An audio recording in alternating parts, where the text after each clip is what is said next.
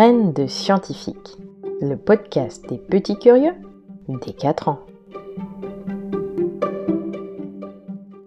Bonjour, j'espère que tu vas bien.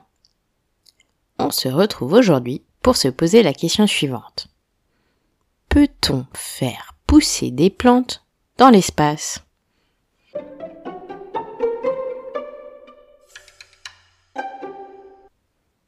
C'est vrai ça.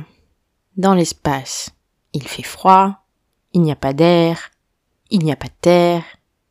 Bref, c'est un milieu difficile pour la vie. Plus que difficile. Nous, nous avons la chance d'être protégés par notre belle planète la Terre. Mais une fois qu'on est dans l'espace, comment peut-on faire pousser des plantes? Hum, hum.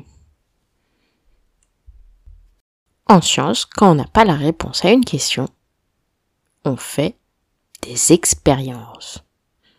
Eh bien, c'est exactement comme ça que des chercheurs et des chercheuses essaient de faire pousser des plantes dans l'espace. Première étape, faire pousser des salades dans la Station spatiale internationale.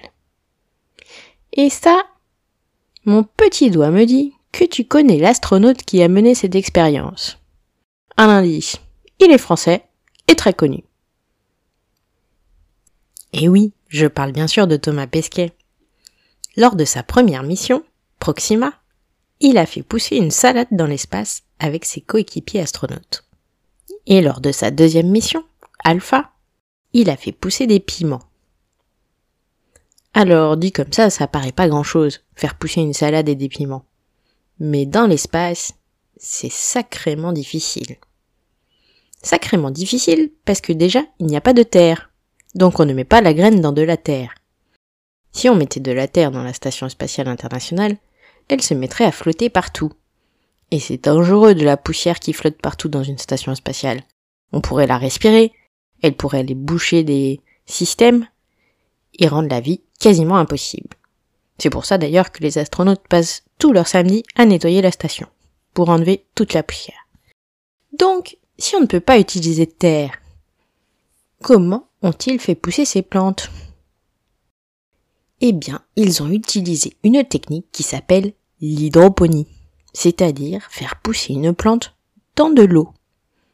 Mais pas n'importe quelle eau, de l'eau dans laquelle on aura mis des petits ingrédients secrets, pas si secrets que ça, qui permettent à la plante de se nourrir et donc de se développer.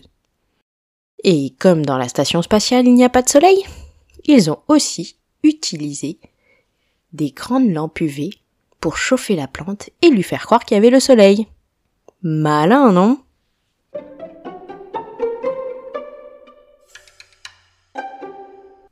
Au-delà des expériences de Thomas Pesquet, l'astronaute de l'Agence spatiale européenne, il y a d'autres études qui sont faites pour déterminer si on peut faire pousser des plantes sur la Lune. Et comment fait-on ces expériences? On utilise de la terre qu'on a ramassée sur la Lune dans les années 60, c'est-à-dire quand tes grands-parents étaient petits, pour faire pousser des plantes. Mais attention, la terre de la Lune, la poussière sur la Lune est très différente de celle de la Terre. Et on ne savait pas trop si la plante allait pouvoir se développer. Parce que il n'y a pas de matière organique sur la Lune. Il n'y a pas de compost. Il n'y a pas de, de plantes qui y sont mortes. Donc on ne savait pas si la graine allait pouvoir pousser dans ce sol, sachant qu'il n'y a pas à manger pour elle, ou très peu. La bonne nouvelle, c'est que l'expérience scientifique réalisée avec seulement 12 grammes de terre lunaire, de poussière lunaire, a été un succès. Les graines ont germé.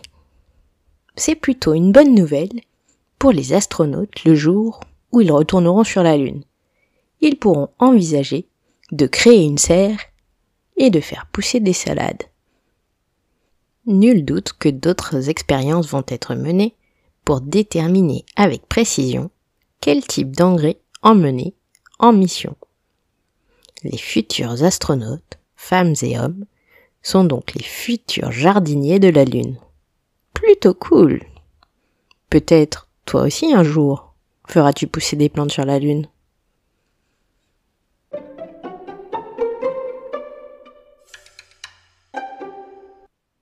Voilà, cet épisode est terminé. J'espère qu'il t'a plu.